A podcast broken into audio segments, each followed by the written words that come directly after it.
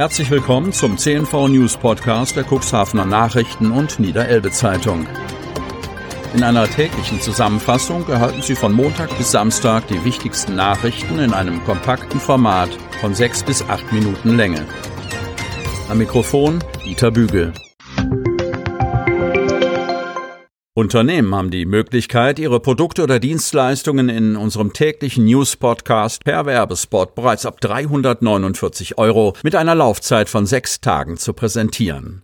Unsere täglichen Nachrichten zum Hören wurden bereits über 10.000 Mal abonniert, mehr als 56.000 Mal abgerufen und der erfolgreichste News-Podcast wurde rund 600 Mal gehört. Mehr Infos zum Werbespot unter 04721 585 386. Donnerstag, 19. August 2021. 15 neue Corona-Fälle im Cuxland. Kreis Cuxhaven. Am Mittwoch meldet der Landkreis Cuxhaven 15 neue Neuinfektionen. Stadt Cuxhaven 5, Samtgemeinde Landhadeln 4, Gemeinde Beverstedt 2, Samtgemeinde Hemmer 2 und Stadt Geestland 2. Der 7-Tage-Inzidenzwert steigt im Kreis Cuxhaven auf 15,7, Vortag 13,1.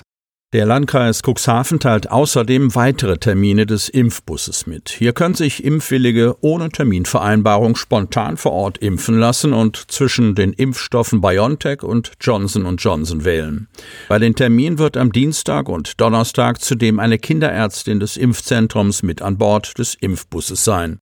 Kinder und Jugendliche ab zwölf Jahren sowie ihre Sorgeberechtigten können sich bei ihr zur Impfung beraten lassen. Die Impfung der Kinder und Jugendlichen wird ausschließlich mit dem BioNTech-Impfstoff vorgenommen. Aber auch an allen anderen Tagen können sich Kinder und Jugendliche ab zwölf Jahren im Beisein ihrer Erziehungsberechtigten im Impfbus impfen lassen. Landkreis plant keine Impfaktionen an Schulen. Kreis Cuxhaven. Nachdem die Ständige Impfkommission STIKO ihr Votum hinsichtlich Corona-Schutzimpfungen für Kinder ab zwölf Jahren zu Wochenbeginn geändert hat und diese nun empfiehlt, soll es nach Plänen der niedersächsischen Landesregierung zum Start des neuen Schuljahres eine Impfaktion speziell für Auszubildende, Schülerinnen und Schüler geben. Diese soll in der Woche vom 30. August bis 5. September in den jeweiligen Impfzentren oder anderen Orten stattfinden. Entsprechende Pläne sollen nach Angaben der stellvertretenden Leiterin des Corona-Krisenstabs Claudia Schröder spätestens heute im Internet veröffentlicht werden. Im Cuxland wird es derlei Impfaktionen für Azubis und Schüler jedoch nur aller Voraussicht nach nicht geben. Wir planen bislang nichts dergleichen, berichtet Landkreissprecherin Stefanie Bachmann auf Anfrage. Da das Impfzentrum im September schließt, könnten wir ohnehin nur die Erstimpfung verabreichen. Minderjährige bekommen im Impfzentrum ausnahmslos das Vakzin von BioNTech gespritzt.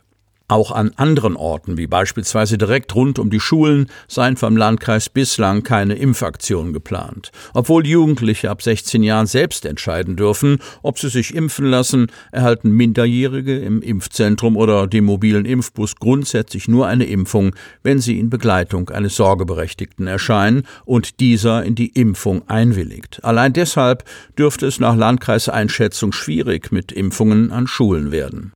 Die Vorlage einer Vollmacht genügt uns nicht, betont Bachmann.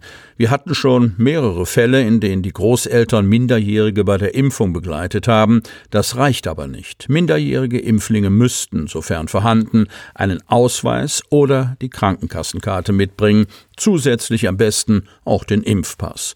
Der oder die Sorgeberechtigte muss sich vor Ort mit einem amtlichen Ausweisdokument ausweisen können. Aus Landkreissicht ist eine eigene Impfaktion für Azubis und Schüler im Cuxland nicht zwingend nötig.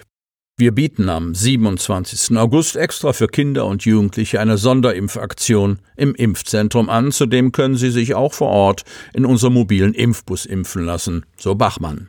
Das Angebot des Impfbusses werde hervorragend angenommen. In der vergangenen Woche haben sich 505 Personen im Landkreis dort impfen lassen und dieser Trend setzt sich in dieser Woche fort sagt Bachmann. Wie viele der geimpften Personen minderjährig seien, kann sie jedoch nicht beantworten. Wir führen für Kinder und Jugendliche keine eigene Statistik.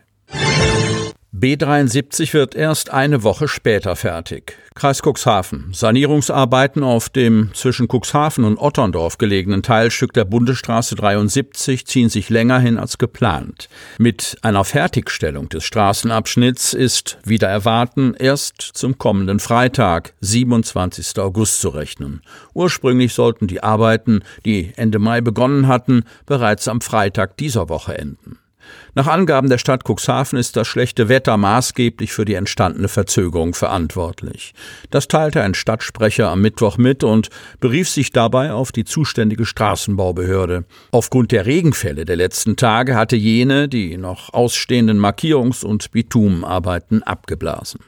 Zwischen Otterndorf und Altenbruch wird die B73 somit eine Woche länger nur als Einbahnstraße in Fahrtrichtung Cuxhaven benutzbar sein. Verkehre in Richtung Stade bzw. Hamburg fließen seit Beginn der Sanierungsarbeiten über die als Umgehungsstrecke ausgeschilderte K9. Obergeschoss. Wasser läuft in Wohnung. Wingst. Wassermarsch war in diesem Fall nicht gewollt. 23 Einsatzkräfte der Feuerwehr Wingst mussten am Mittwochmorgen ausrücken, weil ein Mann ein gesundheitliches Problem hatte. Gegen 5.40 Uhr bemerkten Anwohner in der Wingst, dass Wasser in ihre Wohnung lief. Sie schauten nach, woher das Wasser kam und stellten fest, dass das kühle Nass aus einer Wohnung im Obergeschoss des Mehrfamilienhauses stammte. Auf Klingeln, Rufen und Klopfen reagierte der Bewohner aber nicht, so riefen die unten wohnenden Mieter die Polizei. Auch den Beamten öffnete der Mann nicht die Tür. Deshalb alarmierten sie die Feuerwehr Wingst zur Türöffnung, um in die Wohnung zu kommen. Da bekannt war, dass der Anwohner der Obergeschosswohnung an einer Krankheit leidet, wurden ebenfalls ein Rettungswagen und ein Notarzt der DRK-Rettungswache Hemmo alarmiert.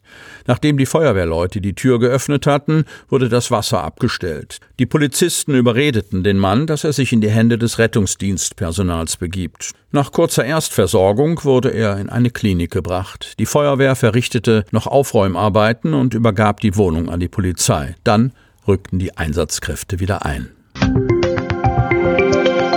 Sie möchten noch tiefer in die Themen aus Ihrer Region eintauchen? In unserem CNV-Themen-Podcast auf Tauchgang gibt's alle 14 Tage per Interview interessante Personen, emotionale Stories und bemerkenswerte Projekte aus dem Landkreis Cuxhaven direkt auf die Ohren. Damit Sie ab sofort keine Podcast-Folge mehr verpassen, benötigen Sie lediglich einen sogenannten Podcatcher. Auf den meisten Smartphones ist dieser bereits vorhanden. Falls nicht, dann suchen Sie ganz einfach in Ihrem App Store nach einem kostenlosen Podcatcher wie zum Beispiel Spotify, Apple Podcast oder AntennaPod. Selbstverständlich können Sie unsere Podcast-Folgen auch direkt über unsere Website unter cnv-medien.de slash podcast anhören. Sie hörten den Podcast der CNV Medien, Redaktionsleitung Ulrich Rode und Christoph Käfer. Produktion Rocket Audio Production.